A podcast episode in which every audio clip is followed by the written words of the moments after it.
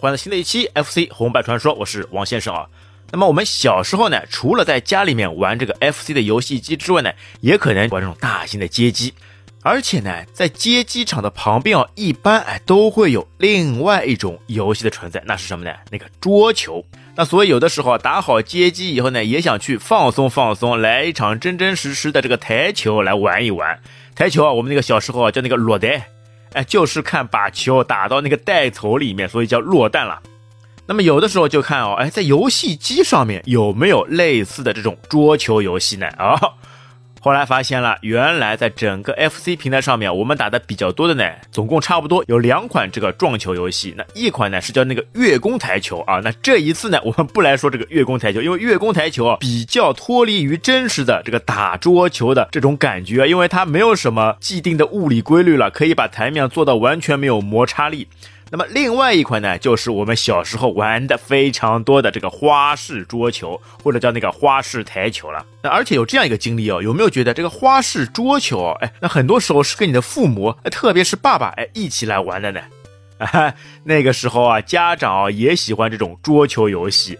对吧？可能觉得在外面打真实的桌球呢，可能费用比较贵，一个小时几十块钱，哎，没有意思。那么在游戏机上面呢，就可以模拟出这样一些可以游玩的感觉。而且啊，我们接下来说的这一款花式撞球，它在物理的一些设定上面，在真实的一种感觉上面，在手感上面还是比较还原的啦。打起来啊，还真的有那种味道的啦。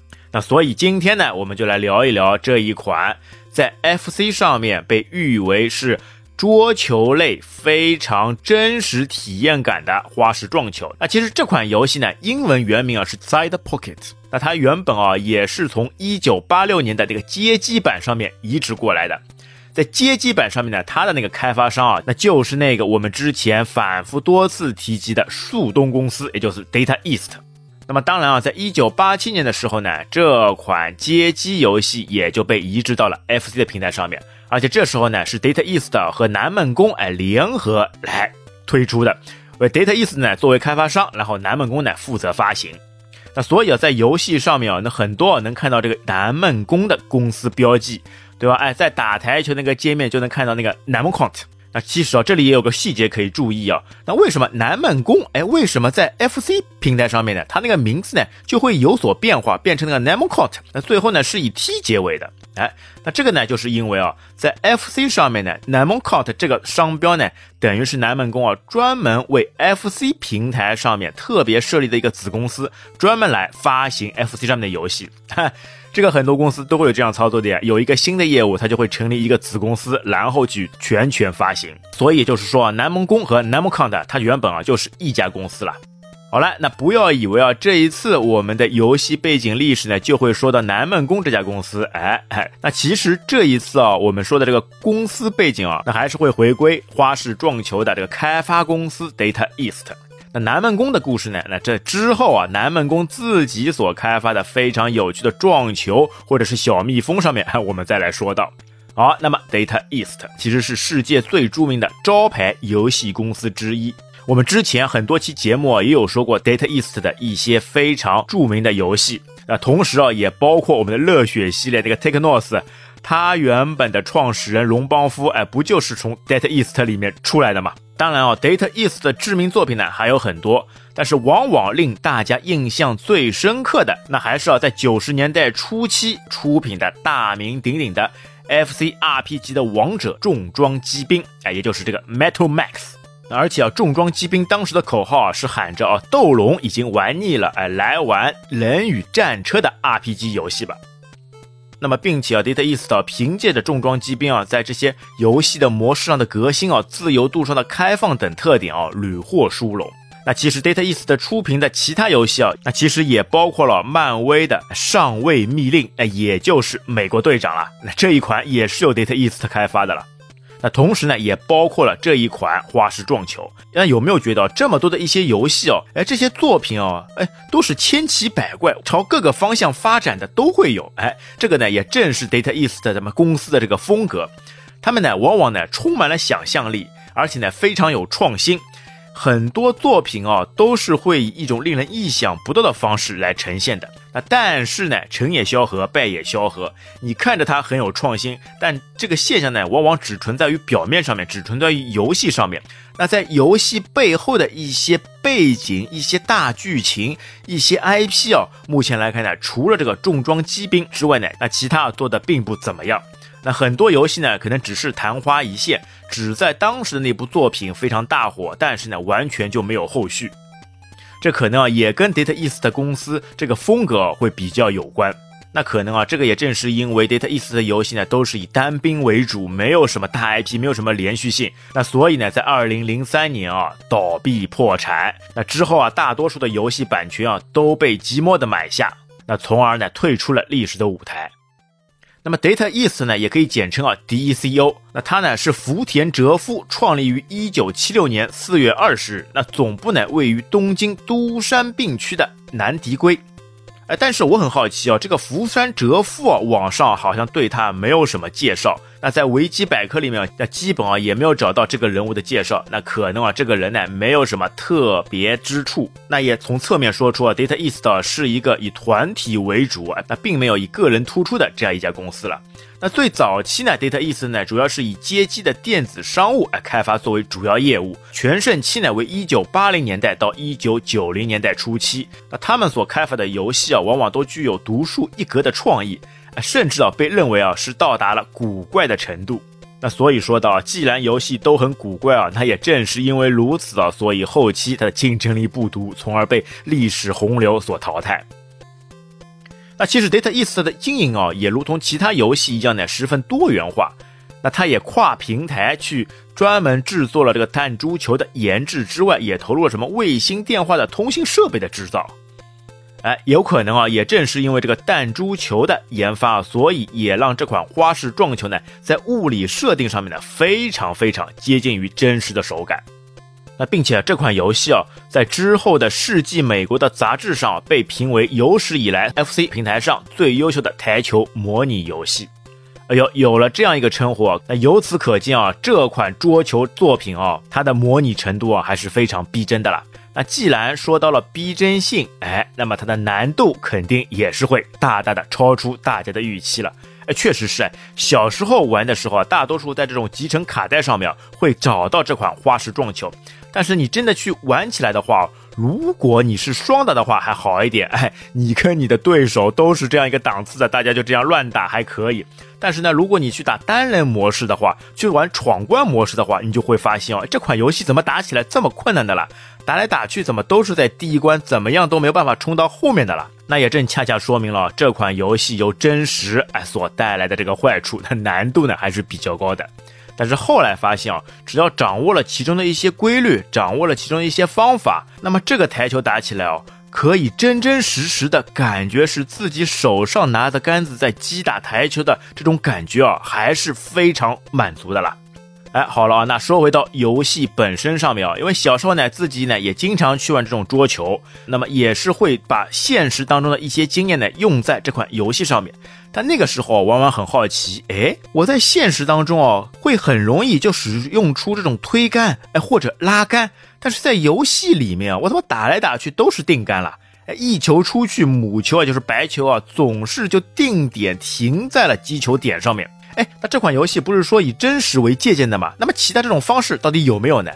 哦哟，后来才发现，原来这款游戏什么推杆、拉杆、左塞、右塞、左旋转、右旋转，这些啊都是会存在的了。那其实方式呢也比较方便，因为它这个按键上面啊，A 键哎是那个蓄力，你按一下呢，它在顶边上的这个进度条啊就会从 mini 到 max 当中来做循环。那到达了 max 以后呢，就是最大力。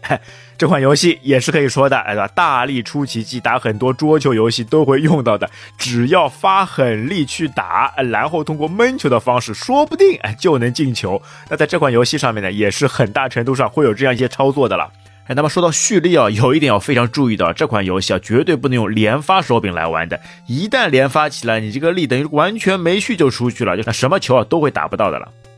那么另外一个呢，就是 B 键。那 B 键呢，你按一下呢，是可以看那个球的号码。这个也是比较关键的。那么在游戏的后期啊，如果你想打出高峰啊，一定要看这个号码牌，要按照顺序来打这个球，那你的分数呢就会越来越大。那么前面说的。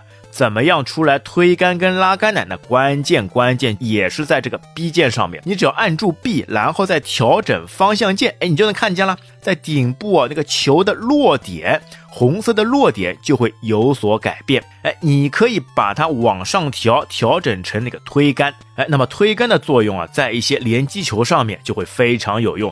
同样的呢，你也可以往下调，调成拉杆。球打好以后呢，就会快速的往后走，寻找自己非常适合去击打下一个球的落点。那同样啊，你也可以把这个点呢加为左旋转或者是右旋转。那这样的球啊，在打到目标球或者是弹边以后呢，会有一种非常诡异的角度来完成一些匪夷所思的转向了。这个上面啊，在高手啊可以去好好的钻研一下。对于普通菜鸟啊，你加了这种左旋转、右旋转以后啊，反而会觉得根本就不知道球的落点在哪里了啦。哎，除了这些旋转之外啊，还有一个高阶的方式，你就是呢可以一直在按住上，它会进入到第二阶段的那个击球点。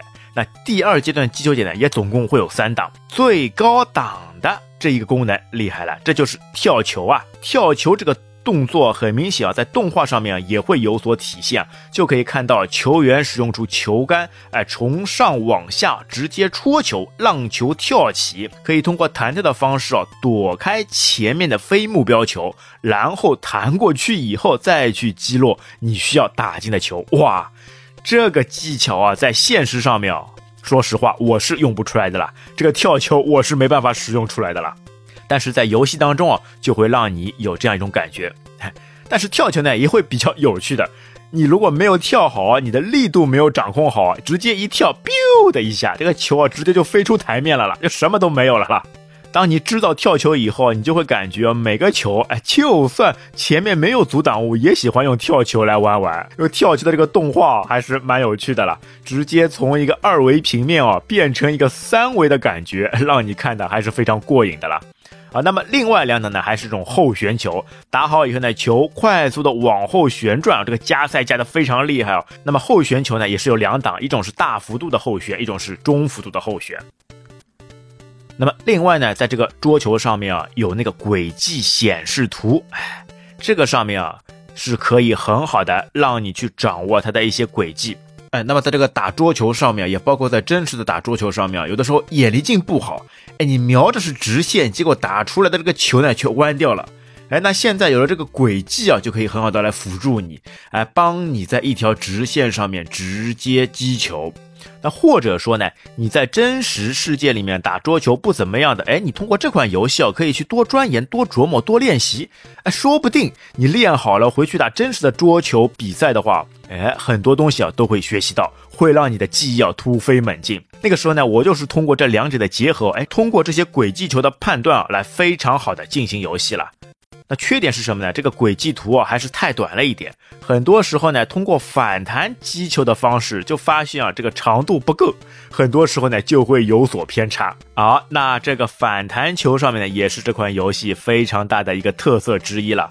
很多时候啊，你反弹球啊，比正常的一些直线球打起来呢还要过瘾，还要打得准，还要有趣，就像闷球一样啊，大力出击机来上它一杆，通过反弹的方式，就不知道这个球落点到底在哪里，不管它，只要能进，哎，只要能大力把它弄进就可以了。那这个在游戏上面啊，也是非常有趣的一点了，对吧？但我觉得啊，为什么叫花式撞球，就是需要通过这些花式的操作，花式的反弹。哎，特别有用的这种跳球方式来完成的进球，这才是真真实实的花式撞球呀！哎，那好了，说到底，那花式撞球上面呢，也可以称之为是打的那个抢八。或者说呢，是那个九球的规则。那它不像斯诺克，球台上呢球很多，你要按照规则先打红球，再打彩球。哎，那么这个黑八规则就会比较随性，哎，你可以随意打，都不会犯规。哎，那么就是八号球，最后才能击落。那如果打九球的话呢，还是按照这个号码牌从小到大依次来击落。那而且呢，在开头画面你就能看到啊，那总共呢，在标题界面上呢，会有四个模式，那可以分为一 P 和二 P。那么在一 P 上面呢，有剧情模式和训练模式。第一个呢是剧情模式，哎，这个在后面我们会具体说到。而那个训练模式就是刚刚我们有说到的这些击球的方式啊，它都会在训练模式里面啊非常详尽的来告诉你。哎，你有想象到吧？在 FC 这一款游戏机上面啊，还有非常好的让你真真实实可以通过游戏来训练真实桌球的这样一个训练模式啊。哦，你真的说到这样一个训练模式的话，我感觉好像是在打之后实况足球四还是实况足球五上面，那才会要再次看到这样一个训练模式啊。在这样一个训练模式当中呢，你就可以很好的通过电脑的一些演示、电脑的一些指引来完成很多的一些操作了。那么这个呢是单人的两种比赛模式，那么后面呢是双人战。那双人战呢，首先一个呢是对战模式，那这个呢也是最常见的模式啊，里面难度低，因为根本没有什么杆数的限制，是一款非常轻松的游戏模式。它主要呢是由你一 P 和二 P 两个人同时来打，那一人打一杆，那如果有一杆呢没有把球击落洞口，那就换二 P 上场。那在这上面呢，特别有趣的就是开场的时候，哎，你们来判断到底谁先开球。那这个时候呢，就是你们争球的时候了。哎，一批跟二批同时开始击球，然后看谁击球的距离比较远，那就可以获得先球。原本打不知道的呀，就卯足了劲，哎，发出最大 max 的大力，然后就看到球啊在球台上面那反复的弹跳，反复来上几颗星。后来发现了，你把力量控制好，用非常小的力量，那只要把这个球啊打离球台越远，那你就可以获得先手的了，还并不需要去反复弹跳啊。那么当把球啊全部打完以后呢，那么分数高的一方获胜。那一共呢是会比赛五局，那胜利的条件呢也是看谁的积分高。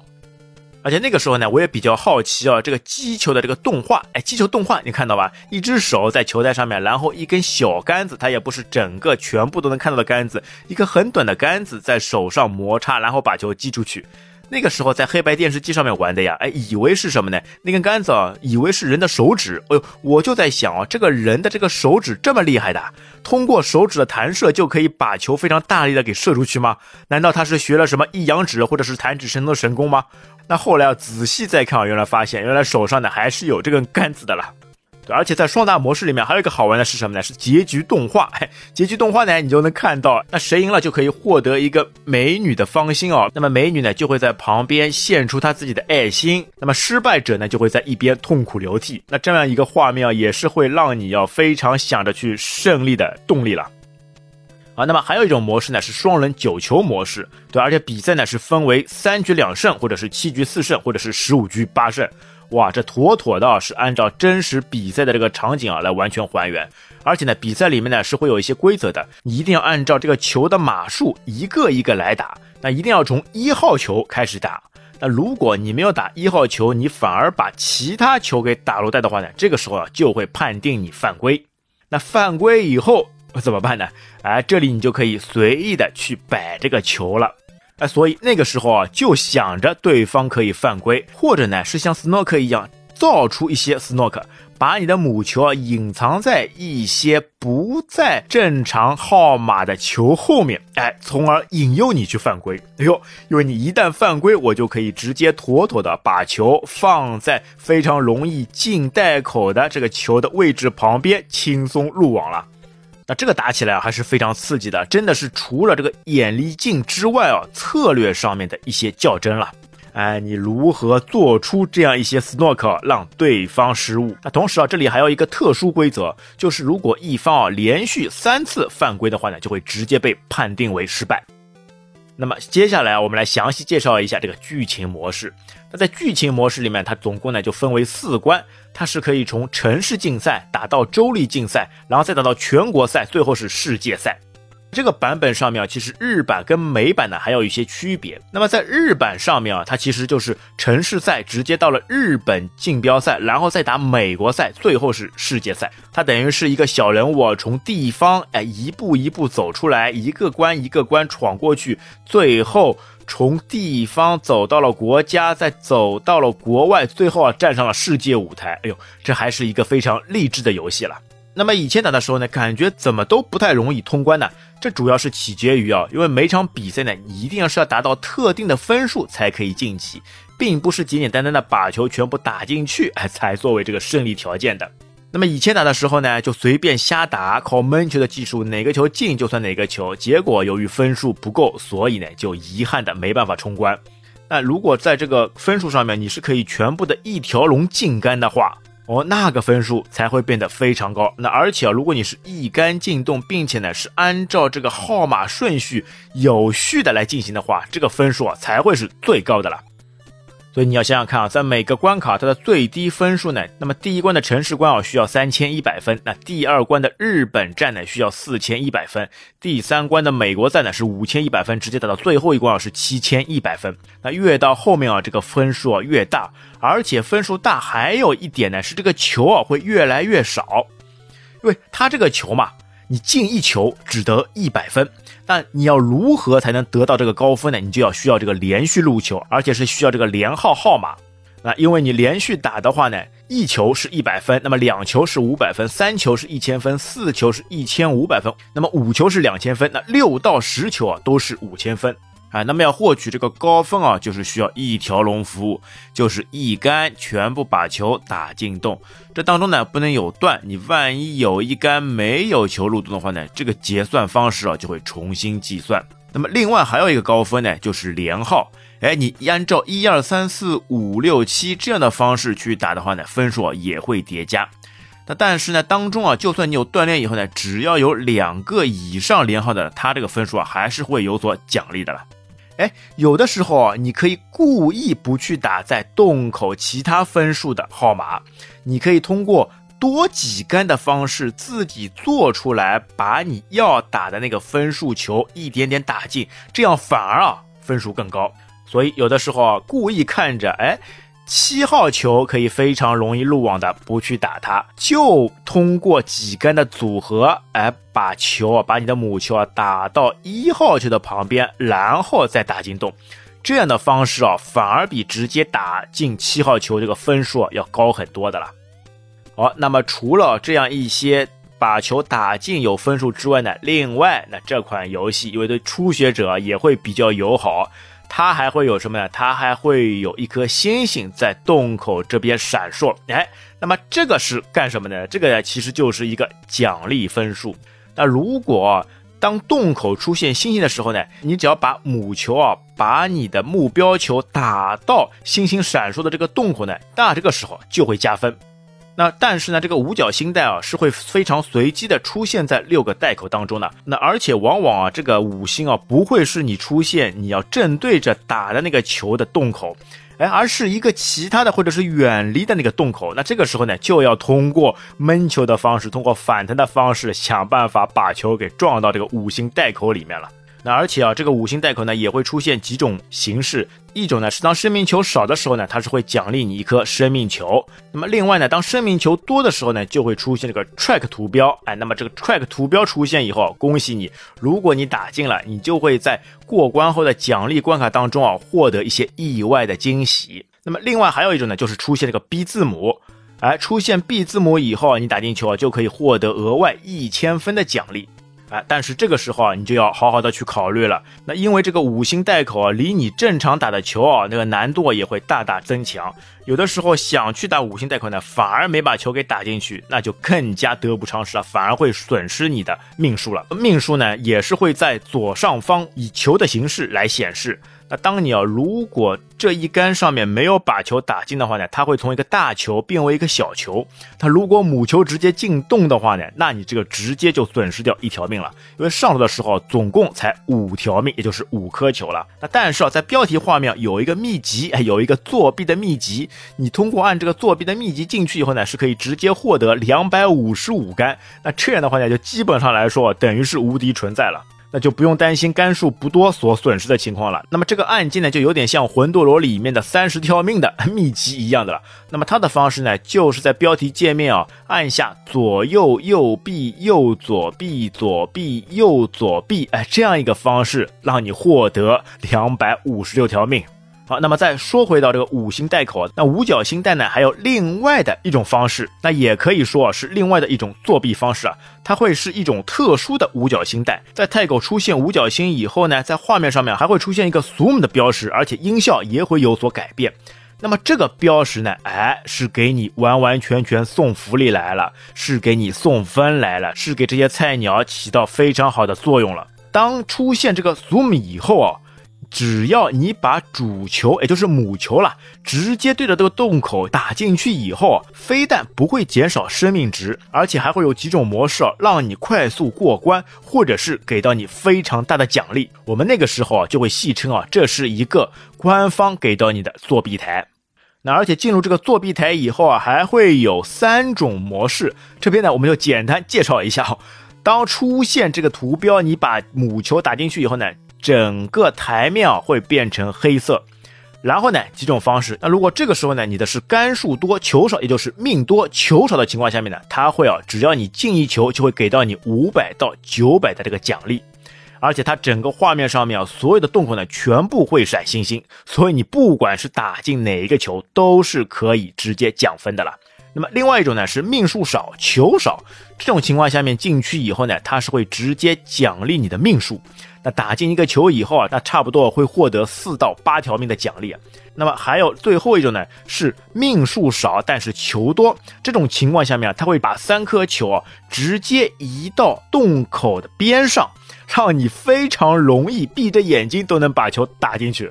所以有的时候出现这个 zoom 图标以后啊，就不去打球了，直接就照着洞口把母球打进去，启动这样一个机制就可以了。但是小的时候谁会知道了？原本总是以为自己把母球打进洞口，这个肯定是失败的了。谁能想到官方在这个后面还设计了这样一个桥段？一定要是你自己把母球打进去才会触发的了。那所以说，在这个作弊台上面啊，也是可以非常好的去利用的了。就可惜啊，进入到最后世界杯的舞台上面啊，这样一个 zoom 将不再会出现。所以呢，要抓紧时机啊，在最后一关之前多刷一点分数。对吧？你像第一关，哎，直接开球的时候有一个技巧，直接把球啊放平，稍微偏一点，然后大力开球，那基本上来说必定会进上他一个球。好，那么刚刚也说过啊，那个胜利以后将会出现那个奖励关卡。那么奖励关卡呢，每一关也都各不一样，而且有很多的形式，并且呢，当你把球打进五角星的 truck 字样的洞口以后呢。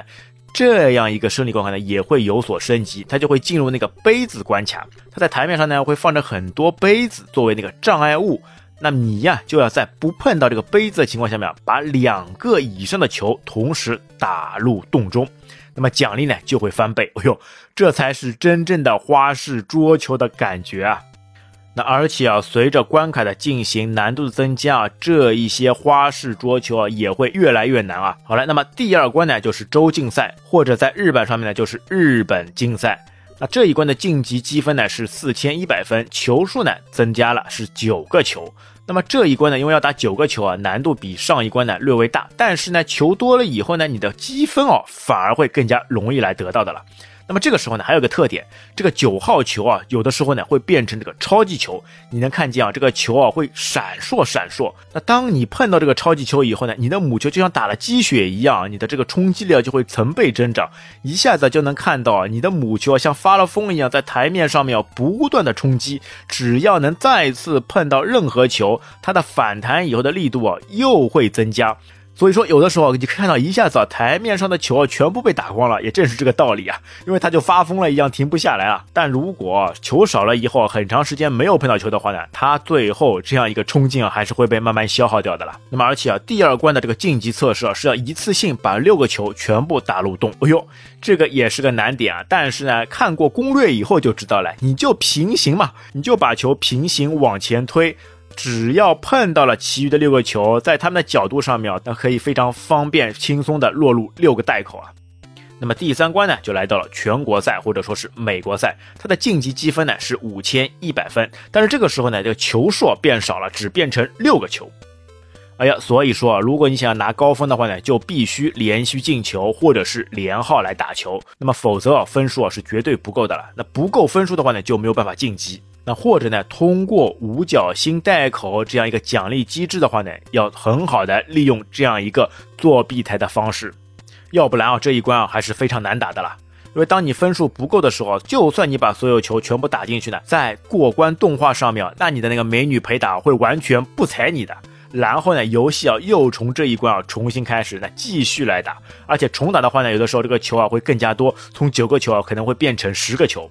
那在这个过关动画上面啊，也是会非常有趣的了。正常来说，当你胜利可以晋级的话呢，穿着这个简单衣服的美女陪打会给你送上这个香吻，可以看到充满爱心的这样一个桃心啊，在你们之间飞起，哎呦，促进你们的情感。那不过呢，从第三关过关以后，哎，动画场面开始变了。这个时候呢，不再是美女向你抛出星星了，而是美女呢直接上了你的一辆敞篷车，哎。哦，那然后的场景呢，就要你自己脑补了。哎，你想想看，那在台球场馆里面碰到一名美女，而且这个美女呢向你展露了爱意，那之后呢，她又上了你的车，那接下来你们又会到哪里去了呢？哎，嘿嘿，接下来场景啊，你就自己脑补吧。好，那么接下来呢，就来到了最后一关，就是那个世界杯的舞台。这一关呢，晋级分数呢是七千一百分，球数还是六颗球。那么要过这一关呢，除了像之前说的要打连号、要打连球的方式之外，就算你全部通过了，还有一个最后的测试啊。那最后测试呢，就是台面上呢会放了三根杆子作为障碍物，你要合理的运用这三根杆子，然后把两个球一杆同时入网。那么之前啊，在这个上面也是研究了好久啊，发现怎么样的角度啊都是没有办法很好的把球给打入的了。之后看了攻略以后呢，才能发现，哎呀。原来是要把球打到两根杆子当中，然后用杆子作为一个引子，再把球给撞进去。哎呀，花式撞球的风格完完全全啊，都在这个上面可以体现出来啊。好来，当你全部过关以后，哎，画面又出现了。你能想象得到吧？刚刚在第三关的时候，你把美女开车接走，你们是去哪里的吗？在最后的场景上面就有揭晓，哎，原来啊，你们是来到了海滩旁边，看着夕阳，开始一场非常完美的约会了。来，那并没有你们所想象到的那些什么嘿嘿嘿的场景了。哎，你就不要瞎想八想了。那因为啊，在任天堂的游戏上面啊，这个是完全禁止黄赌毒的啦。因为山内府完全不喜欢，在游戏里面搞这一套。那虽然说啊，在现实里面啊，山内府啊是非常喜欢这样一些黄赌毒的了。但是啊，说实话啊，你这个街机厅、这个台球厅，如果不和这些成人色彩挂钩的话呢，好像总是说不过去啊。那所以啊，之后在一九八七年啊，Data East 的公司呢，又在街机上面啊创造了另外一款名字叫做 Potaka Go 的。一个台球游戏啊，它这个形式啊，其实完全呢就是把 FC 上面的这个游戏换了一个皮，然后呢再加上一些颜色。那原本四关啊是世界巡回赛，那在 p o t a k Go 的游戏里面啊，直接把四关呢变成四个兔女郎。哎呦，不得了，这个颜色哎开始出来了。那特别是啊，在标题画面你能看到一个兔女郎会直接爆衣啦。那虽然说啊，在标题画面上面呢会打上马赛克，让人看的不够真切啊，但是呢，它在游戏里面那就真的是真枪实弹了。那么你也能想象到啊，在街机厅上面啊有这样一些游戏啊，那不是会大大的吸引人家眼球吗？会有无数的人啊就想着看到游戏后面的画面哦，把游戏币啊不断的投入到游戏机里面，这不是非常好的一种赚钱的方式吗？那而且每过一关呢，都会有一个美女不同程度的爆衣。那最高级的呢，就会有一丝不挂的镜头啊。那好像是说，如果最后全部通关的话，那么四个美女全部都会站在你面前跳舞了。哎呦，你想想看，那种画面、那种场景，是不是可以让你义无反顾的往里面投币呢？那而且由于街机的关系啊，它的那个音效还特别的惊人啊，还有这种喘息的音效了，那会更加让你要投入其中啊。那也确实啊，以前在街机房里面，什么最赚钱的？那不就是那一些什么脱衣麻将，那最会吸引人不断投币的嘛？那么其实也一样哦，游戏呢，让你肾上腺素可以飙升，是可以让你的精神、让你的情感呢得到一些升华。那在这个游戏上面呢，再加入一些这种带颜色的因素，那不是会更加让你上头吗？好，那这一次呢，我们就分享了这个花式撞球的一些经历、一些方法、一些经验。那相信啊，在大家小的时候对这款游戏呢，还是印象非常深刻的。其超高真实还原的游戏体验，那令人浮想翩翩的游戏过场动画，还是会让我们非常深刻的记住这款游戏的了。那但是啊，最后啊，我还是总结我打这款游戏的。一个方式，那还就是大力出奇迹，用上推杆，然后柄到最大力 max，那然后呢，不要直线击球，要通一定要通过反弹的方式，那让它随便发挥。那我觉得这才是我打桌球的风格了。那不知道各位听友啊，你们有没有这样的一些经历呢？也欢迎在评论区跟我们分享。好啦，那本期节目就到这边，感谢大家收听，我们下期再会，拜拜。